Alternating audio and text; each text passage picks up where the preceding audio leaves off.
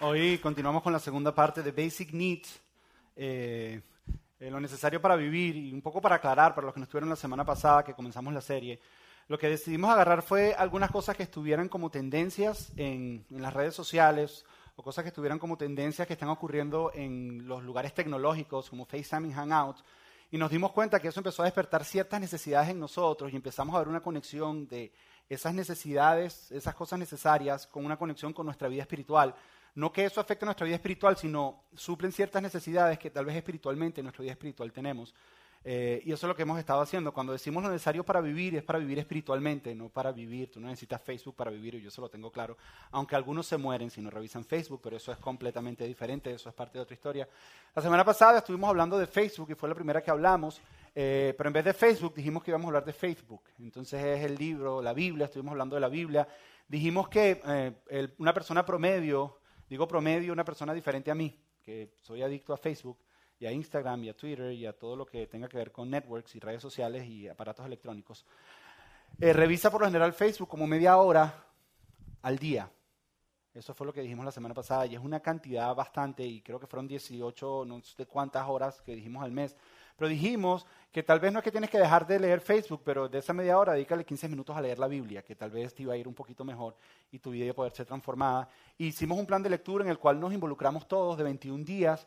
Eh, realmente nos sorprendimos con la respuesta de ustedes, la cantidad de personas que se inscribieron en el plan y no solo eso, los que lo están leyendo, cuando seguimos por Facebook y por las redes sociales, la que la gente está posteando por lo que está pasando cuando leen las Biblias, historias que nos cuentan por email que he recibido, la verdad que yo quisiera que se den un fuerte aplauso a ustedes mismos por lo que están haciendo y la manera Una, una, como nuestra, nuestra visión es ayudar a las personas a acercarse a Dios y no a ningún hombre, la mejor manera de acercarte a Dios es leyendo la Biblia. Así que agárralo y comienza a leerlo. El otro día una persona me decía, ¿y cómo se lee la Biblia? Yo decía, te voy a decir algo que me dijeron, agárralo y comienza a leerlo y mientras vas vas a ir aprendiendo. Es así de sencillo. Simplemente agarra y comienza a leerlo. Y eso fue lo que estuvimos hablando la semana pasada acerca de, de Facebook. Ahora, esta semana vamos a hablar acerca de, de esto. Vamos a hablar acerca de FaceTime. Yo no sé cuántos de ustedes saben lo que es FaceTime y tienen FaceTime. Pero FaceTime, eh, para que entiendas un poco qué es lo que es, desde, yo recuerdo cuando en mi casa, aquí voy a revelar un poco mi edad, eh, yo tuve los teléfonos que hacían así, a ver, ¿cuántos tuvieron de esos teléfonos? Levanten la mano. Que hacían, que nuestros papás le ponían el candadito, ¿sí? ¿Te acuerdas del candadito? Y entonces tú le dabas así, para poder llamar por teléfono. Son unos tramposos todos, ¿viste? Que la ley no sirve para nada. La ley lo que hace es que busca maneras de que busque cómo romperla, pero eso es parte de otra enseñanza. Pero hacía entonces después de eso vinieron los que eran digitales. ¿Se acuerdan los que eran digitales? Sí, los botoncitos así de que. A Chris una vez le dimos el de y no sabía qué hacer con el circulito. Le decía, ¿para qué es eso? Pero después de los digitales pasó algo fenomenal. Se vinieron los inalámbricos, entonces no tenías que estar en un lugar, sino podías estar por toda la casa hablando por teléfono sin ningún problema. El problema era, ¿y dónde dejaron el auricular del teléfono, no? sonaba y todo el mundo levantando los cojines para ver dónde estaba el auricular para poder. Pero luego pasó lo mágico y que fue que llegaron los celulares. Pero los primeros eran los ladrillos. ¿Sí te acuerdas de los ladrillotes? ¿Cuántos tuvieron ladrillos de eso? Yo tuve, sí, yo tuve el Motorola, el ladrillo ese que tenías que registrarlo como arma blanca. Porque si alguien te venía, tú podías pegarle con un ladrillazo. Yo, o ibas así en un lugar y te sonaba el teléfono titito, y te daba pena contestar esa cosa. Tú decías, no, no, yo eso no lo contesto porque ya fueron adelantando y ya, tú estabas con el grandotote así de que aló. ¿Aló? Pero entonces después empezaron a cambiar los teléfonos. Pero más o menos cuando estábamos por el ladrillo, empezaron en las, en las películas estas de, de, futuristas y todo ese tipo de cosas, empezaron a mostrar imágenes de que las personas se veían cuando estaban hablando y nosotros decíamos, wow, eso sí está cool. Claro, lo peligroso es que ahora no puedes mentir, ¿no? De decir dónde estás, pero decía, wow, qué cool, qué súper chévere poder ver a la persona cuando estás hablando. Buenísimo, buenísimo. entonces, con el pasar de los años, la maravillosa gente de Apple, vale la pena aclarar que fue la gente de Apple, salió con lo que se llama FaceTime. Salió con lo que se llama FaceTime. Y para algunos de ustedes que tal vez no saben lo que es FaceTime, yo quería mostrarles algo. Vamos a ver si estamos listos. Queríamos llamar a una persona por FaceTime, a saludarla. Eh, no sé si se puso maquillaje, no sé si le estoy despertando. Entonces la saludan y le muestran mucho amor y le dicen, te ves linda, te ves linda. Ah, sí, es que aquí me están... educando. Ah, todavía no. Ahí está. Hola. Sí se puso maquillaje, ¿vieron? Salúdenla, salúdenla.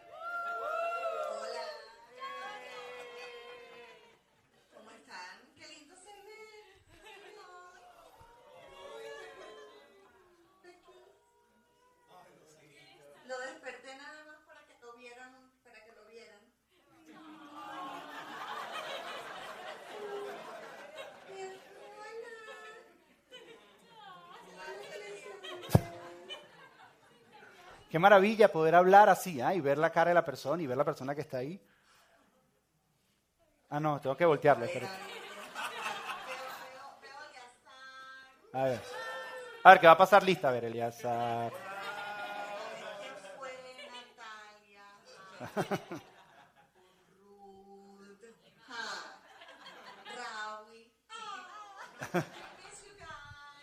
bueno, mami, bye, te amamos. Díganle bye.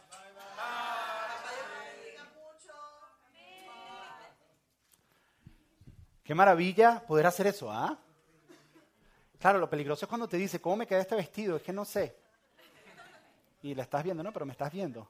Ahora, una de las maravillas que nos logró hacer Facebook, yo no sé, eh, FaceTime, perdón, a mí, yo no sé a ti, es cuando mi esposa me manda al supermercado. Que me dice, traer mantequilla. Y tú llegas y hay siete tipos de mantequilla. Tú dices, ¿cuál? Y yo no presto atención cuál es la mantequilla. Entonces siempre llevaba la que no era y me tocaba regresar a cambiar. Entonces ahora llamo y le voy mostrando así las mantequillas, así. Esa, ok. Y ahí la pongo. Y es lo que constantemente estoy haciendo. Yo pensé que era el único, pero después me empecé a encontrar muchos esposos caminando así por las hileras de, de, Poli. Como que de alguna manera tratando de ver. Pero eso fue, es la maravilla de lo que hace FaceTime. Ahora, algo me empezó a ocurrir con FaceTime, con el teléfono, algo empezó a ocurrir con mi FaceTime en el teléfono, que mi micrófono se dañó. En una época mi micrófono se dañó y yo podía escuchar a mi esposa, pero yo no podía hablarle. Y es bien, yo me desesperaba porque este me provocaba, aunque no lo crean, un teléfono Apple falló. A veces le pasa.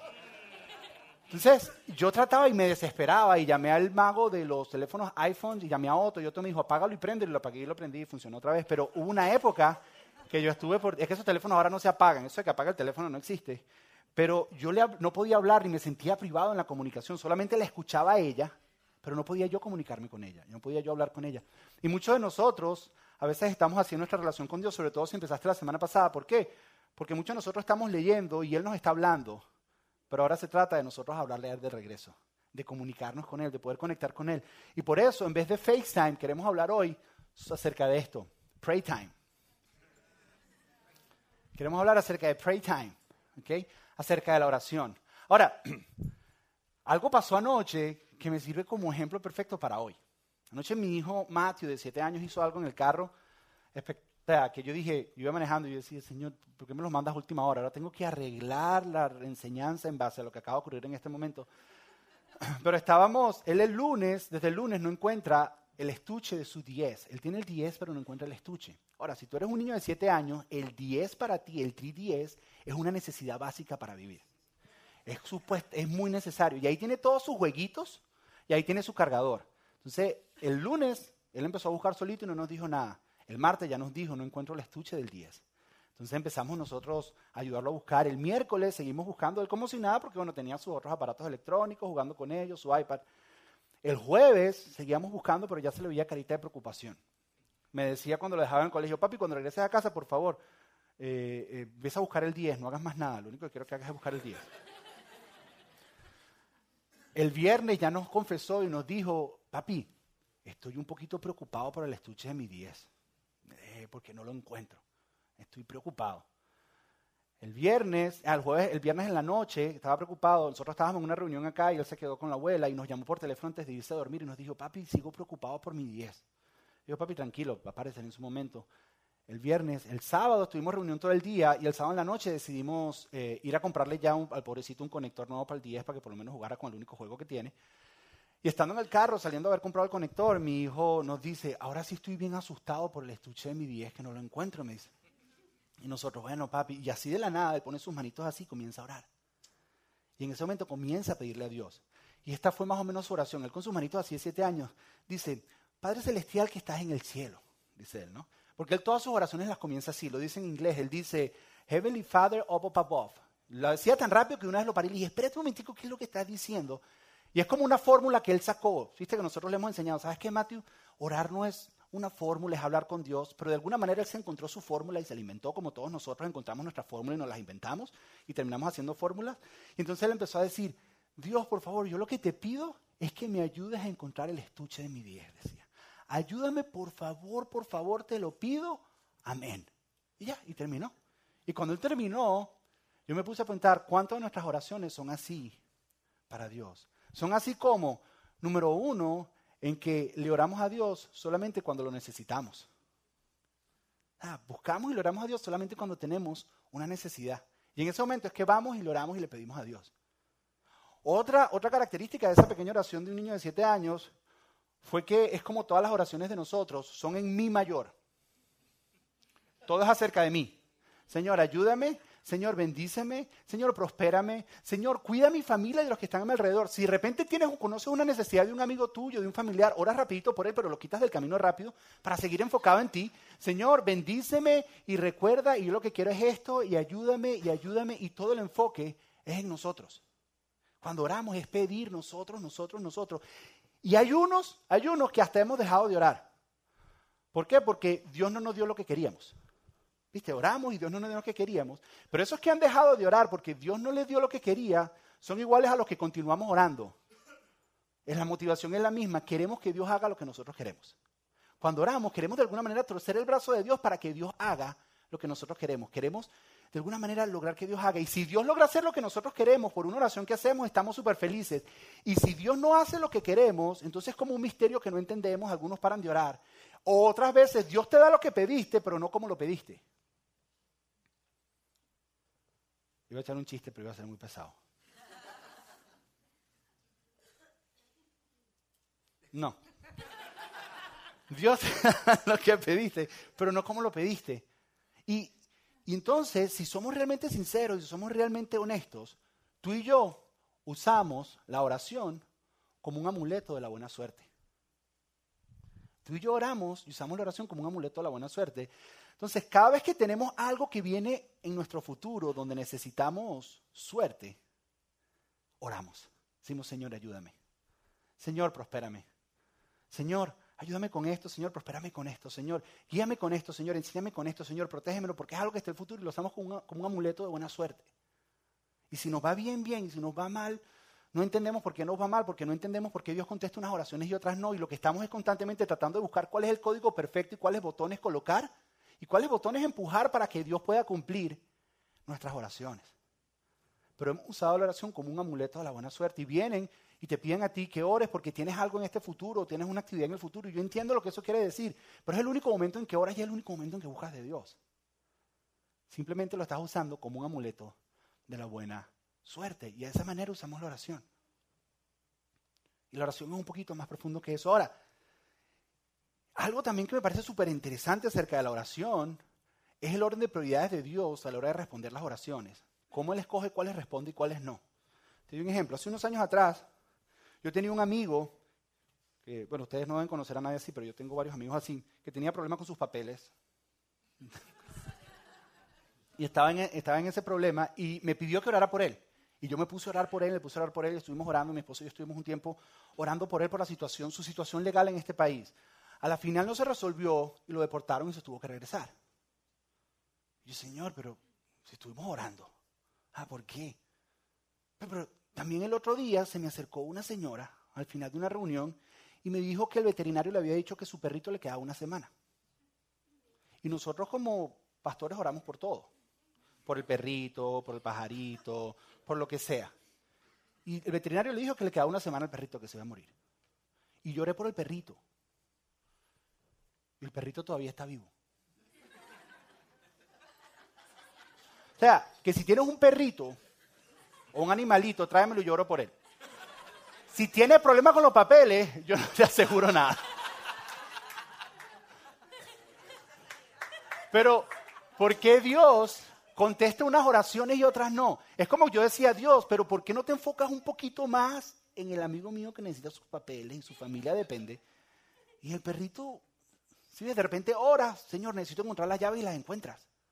Pero oras por otras cosas que tal vez parecen ser más importantes y como que no ocurre. Entonces, lo que a la final podemos concluir es que no entendemos esto de la oración y estamos tratando de empujar realmente botones para tratar de descubrir cómo es que Dios puede cumplir eso que nosotros queremos que Él haga por nosotros.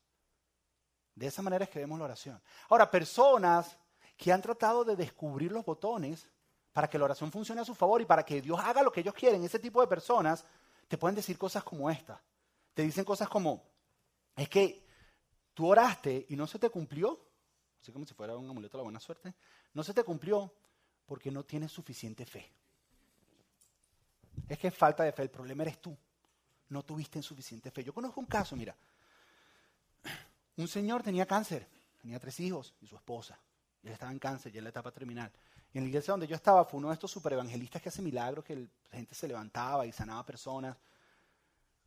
Y este hombre oró por, por este señor que tenía cáncer y lloró por él. Lloró por él en el nombre de Jesús y todos salimos felices celebrando. Sí, se había sanado. El, hombre el, que hace milagros lo sanó, súper chévere.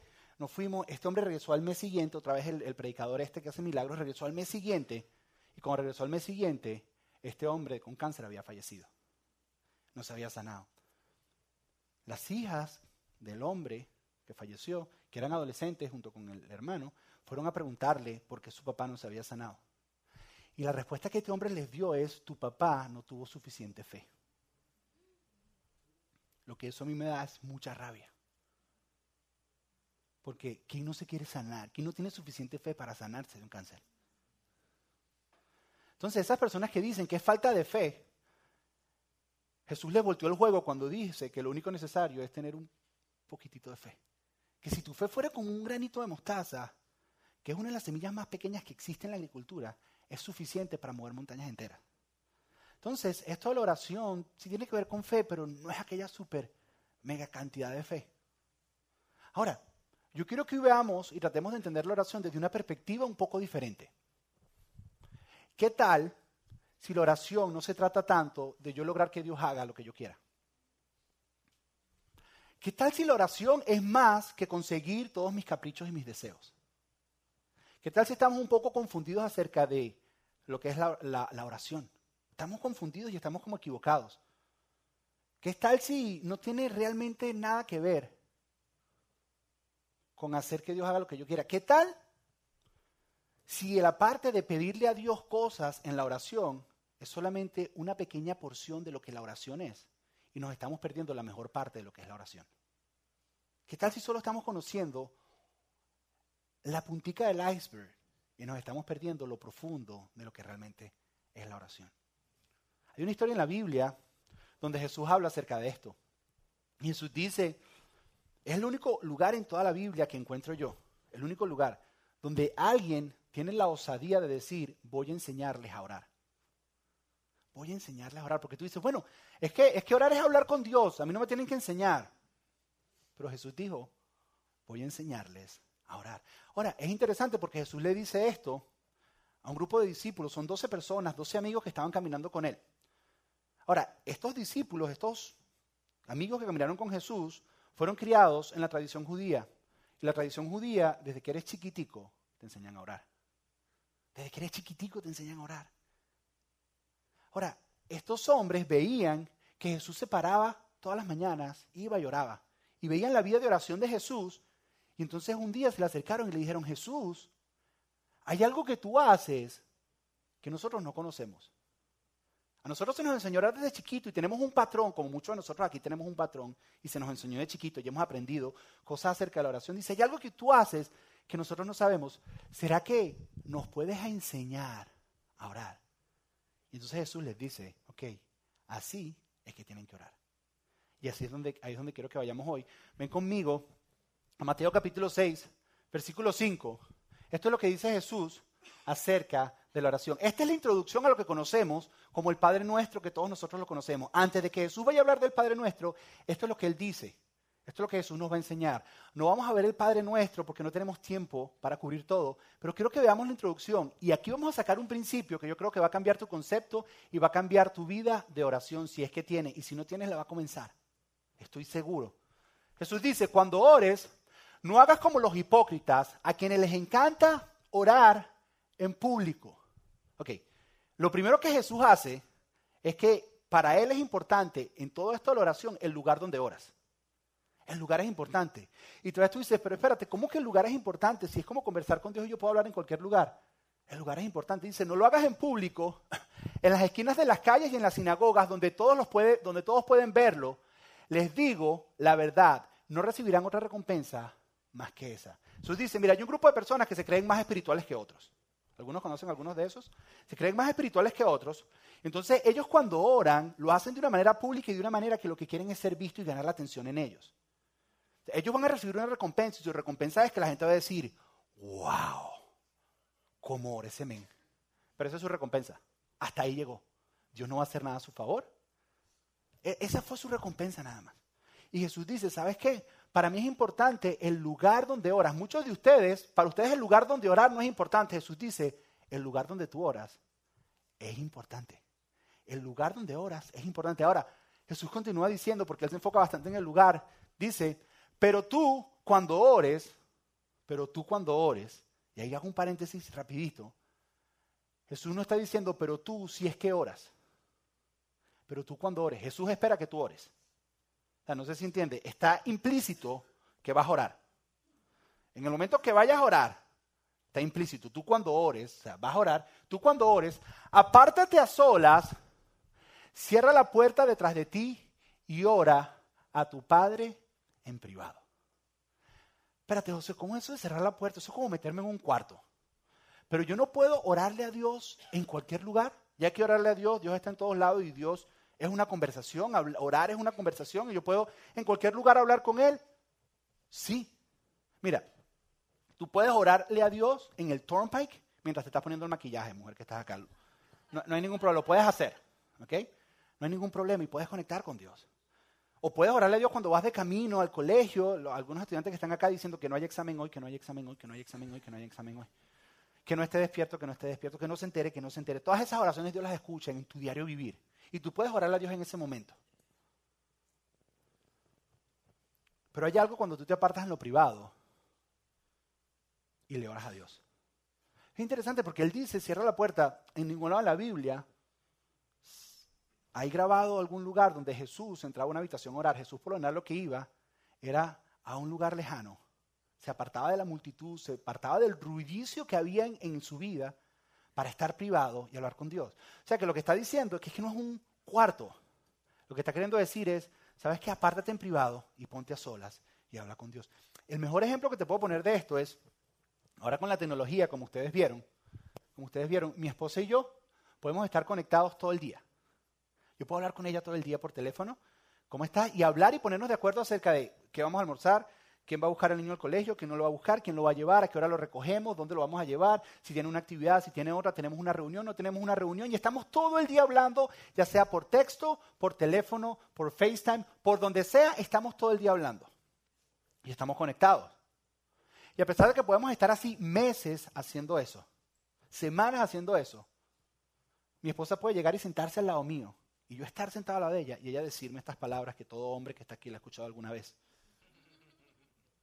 Sentimos que estamos distanciados. Sentimos que como estamos como que lejos. Y no es que estamos peleados, no es que hay problema entre nosotros, pero hay como una distancia en nuestra relación. No es que estamos peleados, no, no, no. Pero los americanos dicen, we're growing apart. Nos estamos separando, sentimos que estamos distanciados. ¿Por qué? Porque no es lo mismo estar todo el tiempo hablando del corre-corre de la vida, que yo apartar un espacio un día a la semana y sacar una cena y salir a cenar con mi esposa solo y hablar con ella. Y saber qué es lo que ella está viviendo y conectar con ella. Y saber qué está sintiendo su corazón, qué está sintiendo mi corazón y de alguna manera conectar y crecer en intimidad en nuestra relación. Puede ser en un restaurante, puede ser en la sala de la casa, ya después que los niños están durmiendo, sentarnos y hablar y decir, ¿cómo estás? ¿Cómo te sientes? ¿Cómo te parece lo que hemos estado viviendo? ¿Qué estás sintiendo? Hablar y conectar. Si ves las dos, una, las dos son diferentes. Una es para el corre-corre del día a día. Y el corre-corre del día a día y el corre-corre del día a día. Y esa está bien. Pero ese es para el corre-corre del día a día. Ahora, el apartar tiempo aparte para yo hablar con mi esposa, eso es para crecer en intimidad y en relación con ella. Es diferente. Yo no sé si tú entiendes con esto que es posible tú estar toda tu vida hablándole a Dios en el corre-corre del día a día y estar distanciado de Dios. Sentirte lejos de Dios. Tú dices, pero yo, mi vida de oración es tremenda. Yo, mira, yo en el Turnpike voy orando todo el tiempo. Yo voy todo el tiempo orando y voy todo el tiempo orando y le pido a Dios por todo, pero no apartas ese tiempo para hablar con Él y crecer en relación con Él. Y Jesús dice, ¿sabes qué? El lugar donde tú oras es importante. Aparta un tiempo y un lugar donde tú te pongas y simplemente hables con Dios. Sí, puedes pedirle el pide que le tienes todo el tiempo y todo el día que tienes con Él, pero aparta un lugar y un momento en el que tú solamente vas a hablar con Él. Ahora, ¿y, y ¿Qué le digo, Josué? Ah, es que Jesús no nos deja ahí. Jesús sigue diciendo, nos explica qué le decimos. Mira, mira lo que dice ahora. Dice, cuando ores, no parlotees de manera interminable como hacen los seguidores de otras religiones. Piensan que sus oraciones recibirán respuesta solo por repetir las mismas palabras una y otra vez. Una y otra vez. Dice, ¿sabes que cuando ores, no uses aquellas palabrotas? ¿Alguna vez has estado en una reunión donde una persona está orando y usa unas palabras que necesita un diccionario para entender qué es lo que la persona está diciendo? Yo he estado en eso que estoy así, cuando oran, yo abro los ojos y digo, wow. Es como si Dios se parara del trono y dijera, cállense, que este me está orando, así como si. Y dice que por estar en eso y en esas palabrotas que usan, como ellos piensan que eso es apretar los botones correctos para que Dios cumpla sus oraciones. Y Jesús dice, ¿sabes que cuando oren, no oren así. Es más, es más, muchos de nosotros, cuando oramos, nos vemos como en este video.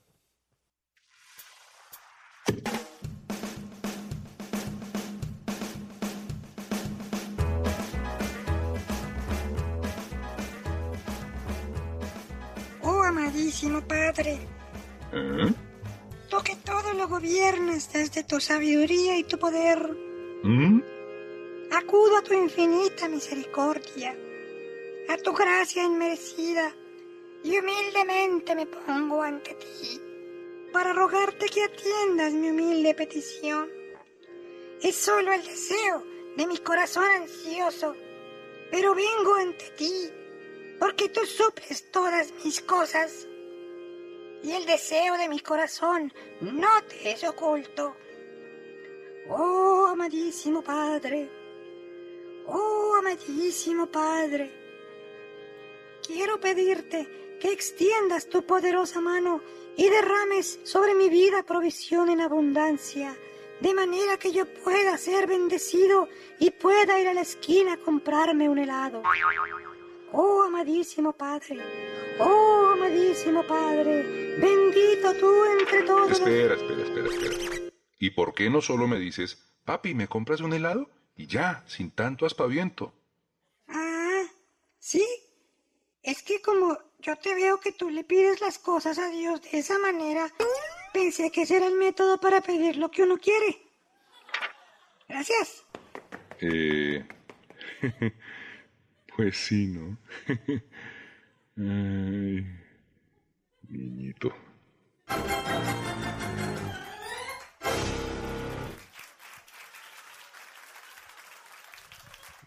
Oh, amadísimo Padre. La manito, amadísimo Padre.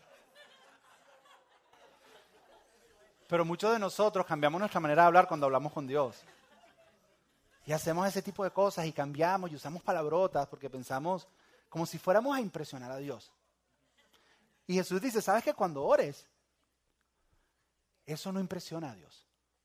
¿Sabes que eso no impresiona a Dios? ¿Sabes cuáles han sido las oraciones que más me han movido a mí?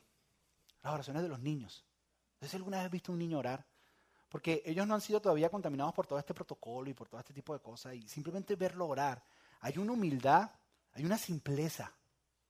Y hay una transparencia en la manera en que oran, de que no están escondiendo nada, sino simplemente para ellos es como, como simplemente hablar. Recuerdo Samir una vez me contó que encontró a su, a su hijita Emma, la más grandecita de ellos, en el baño orando. Ella entró así y la encontró orando. Entonces ella se quedó calladita y se puso a escuchar cómo ella oraba. Y Samira dice que no podía parar de llorar escuchando a su niñita de cinco años orándole a Dios. ¿Por qué? Porque de la misma manera que se movió el corazón de Samira, se movió el corazón de Dios cuando nosotros venimos simplemente como somos. A orarle, a conectar con Él. Y Jesús dice, ¿sabes qué? Mira, cuando ores, busca un lugar y un tiempo y conecta con Dios Pero no te preocupes mucho por cómo tienes que decir o qué es lo que vas a decir. Simplemente ve y habla con Él. No es un protocolo, no son, no son unas palabras grandototas. A lo mejor tú dices, sea, es que yo no sé qué decir. ¿Sabes hablar? Sí, entonces sabes orar. Es que, ¿qué voy a decir? Tú sabes hablar, entonces sabes orar. Es hablar con Dios. Ahora, ahora Jesús va a decir aquí la última frase antes de llevarnos al Padre Nuestro, que para mí, para mí este es el punchline de todo. Para mí este es el kick, este es el que tú dices, ya va, espérate, espérate, espérate. Para mí, si te quieres llevar algo hoy, llévate esto. Jesús, ya antes de terminar en el próximo versículo, dice lo siguiente.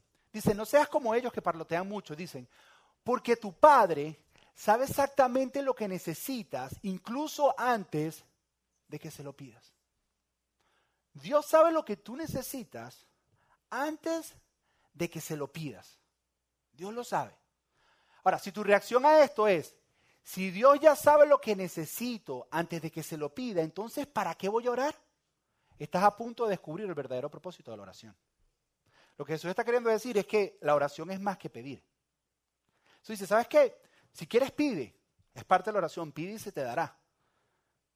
Pero sale eso rápido del camino porque es que ya Dios sabe.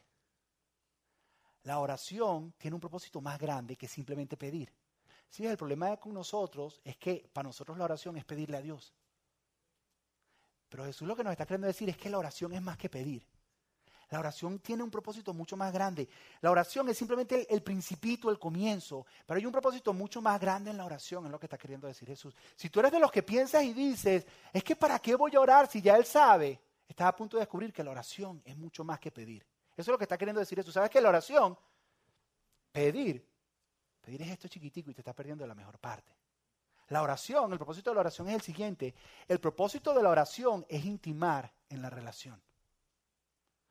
Dios creó la, la, oración para que nosotros pudiéramos intimar con Él. La oración es para conectar con Dios, es para crecer en tu relación con Dios. Para eso es que Dios inventó y creó la oración. Tú dices, no sé orar, te digo, ¿sabes hablar?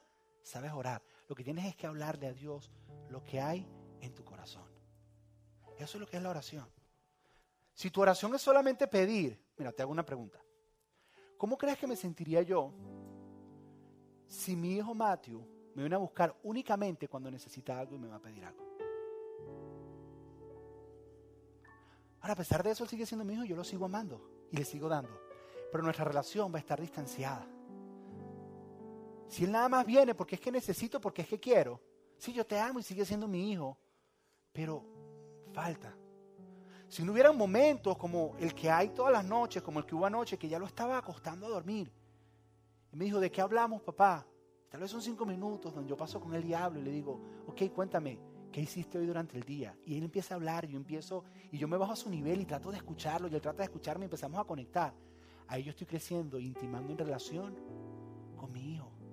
Pero si lo único que hace es pedirme, ¿qué tipo de relación es esa? Pero no es eso lo que hacemos nosotros con Dios, que nada más lo buscamos es para pedirle. Cuando el propósito de la oración es intimar, es conocerlo más a Él, es decirle lo que hay en tu corazón. Ese es el propósito de la oración. No es un amuleto de buena suerte para conseguir lo que yo quiero. Es mucho más que eso.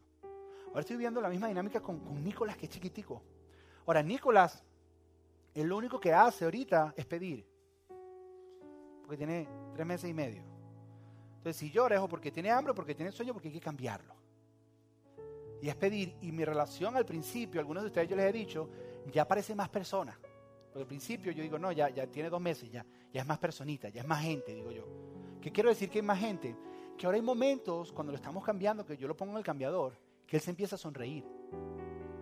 Y cuando él se empieza a sonreír y él trata de decir palabras, ¿Sabes que sus palabras no las pueden ni pronunciar? Dice que, no dice ni go todavía. Pero yo como papá me babeo y estoy conectando y estoy intimando en ese momento conmigo. Sus palabras no son perfectas. Y cuando crees que tenga dos años va a pronunciar malas palabras y yo voy a hablar con él. Cuando las esté pronunciando yo voy a estar hablando con él. Porque lo importante no son las palabras que usa, lo importante es el tiempo que yo aparto para intimar con él y crecer en la relación con él. Ese es el propósito de la oración. Para eso Dios le inventó para que crezcas en intimidad con Él.